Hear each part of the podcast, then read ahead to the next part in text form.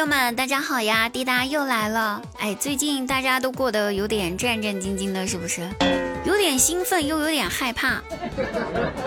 兴奋的是，哎，我迟早得中的；有点害怕的是，自己中了之后会不会很难受呀？当我闺蜜呢，她看到那个网上短视频，最近都是那种一堆人在测抗原的那种视频。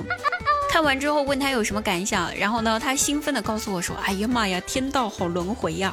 终于轮到一群男人拿着个试纸，战战兢兢地看自己是不是两道杠的日子了。”所以啊，各位朋友，你们今天两道杠吗？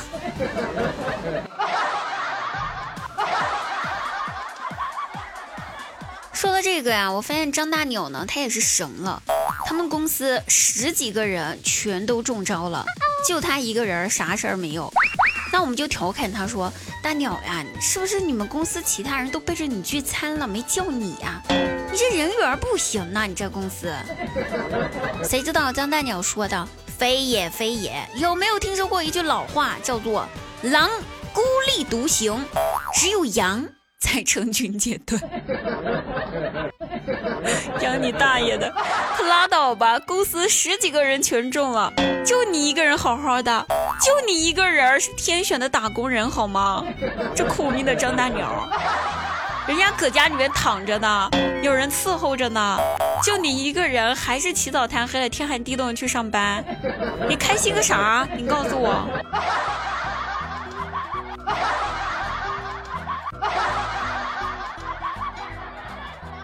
鸟这苦命吧，也不是一天两天了。说是张大鸟呢和他媳妇儿吧，这都结婚两年多了，可是他媳妇儿这肚子一直没啥动静，一直怀不上孩子。这家里面人催得紧啊，所以没办法。然后他媳妇儿就说：“那要不去看看医生呗？”于是就去医院看医生了。哎，跟医生说：“医生呐，我这和我老公结婚都两年了。”然后一直没怀上孩子，我想检查一下这是咋回事儿。那医生嗯就说可以的，嗯确实是该检查一下，但是吧你应该叫你的丈夫也一起来检查，这不是你一个人的问题呀。他媳妇儿听了赶紧摇摇头，不不不不不是的，医生，中间吧我偷偷在外面试了好几个人儿。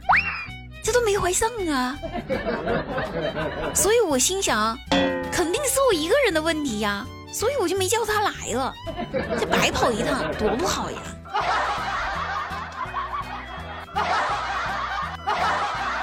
看看娶了一个这么贴心的媳妇儿，真棒。上次吧，张太鸟就跑来问我，他就说：“哎呀，我媳妇儿吧。”最近对我越来越冷淡了，我怀疑他是不是出轨了。但是吧，这也只是我的怀疑，我也没证据。你说这咋办呢？我这是不是我这疑神疑鬼的呀？我当时还苦口婆心的劝了一下张大鸟，我说：“大鸟呀，这夫妻之间最重要的是什么？信任呐！你可千万不要乱猜啊！”你可千万不要打开你媳妇儿的微信，翻看她的黑名单，千万不要打开微信设置，点击切换账号，看看她有没有小号，千万不要打开微信设置里面的通用，点开咱们这个储存空间，翻看隐藏的照片还有视频，千万不要翻开外卖软件去看收货地址，千万不要打开打车软件。在开发票的那里看完了所有的行程，千万不要看健康码、扫码记录。信任是一段感情，是一段婚姻当中最重要的东西。这些事儿，你可千万不要做呀，知道吗，张大鸟？啊？哎，现在想想，我有点后悔了，我不应该劝他的。是吧？要说呢，他媳妇儿为什么看着他跟他结婚了？这事儿还得从很久很久之前说起。大家都知道，他媳妇儿人长得贼漂亮，很多人都觉得说，哎，张大鸟配不上他媳妇儿呀，一朵鲜花插牛粪上。但他媳妇儿哎还就看上他，就跟他在一起了。您说巧不巧？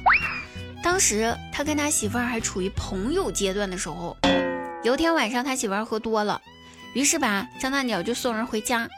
第二天人就问他，就说张大鸟啊，昨晚我喝多了，你送我回家，为什么没有碰我呀？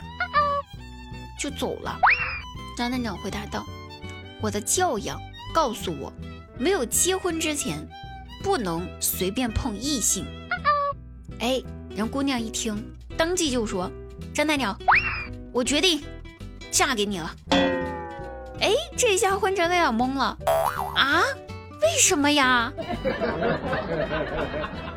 人姑娘说道：“我试探了九十九个男生，只有你忍住了没有碰我。你是一个正直的男人，我很喜欢你。”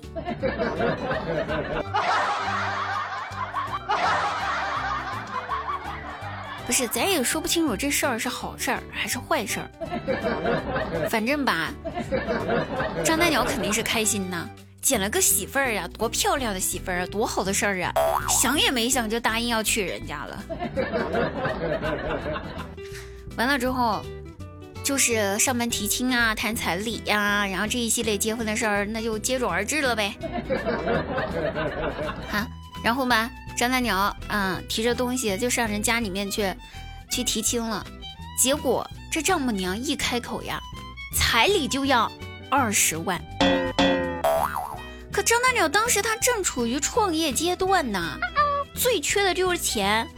一听到这二十万，当即就犯难了，心想着这可咋整？没钱呐。于是话都不敢说了，战战兢兢的就说道。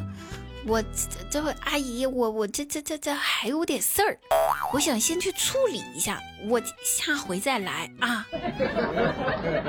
说完吧，立马起身，转身就想走。丈母娘回头看了一眼在沙发上坐没坐相，还在抠脚丫子的自个儿的女儿，马上一把拉住了张大鸟，按在了沙发上，吼住：“你给我坐下！”你算什么男人？你倒是还个价试试呀！二十万就二十万啦！你给我说个价，诚心点儿。长台鸟听了之后，小心翼翼的回答道：“那三万。”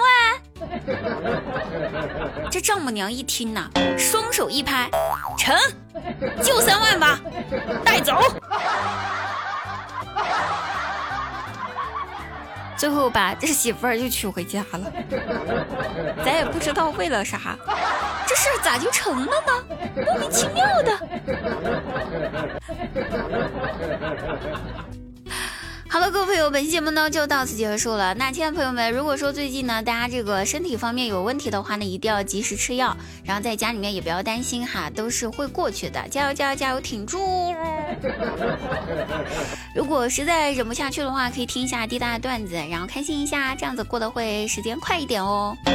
那我们本期节目到此结束，喜欢滴答朋友记得抖音搜索幺二五三零七四九三幺二五三零七四九三哦。那我们下次再见拜拜。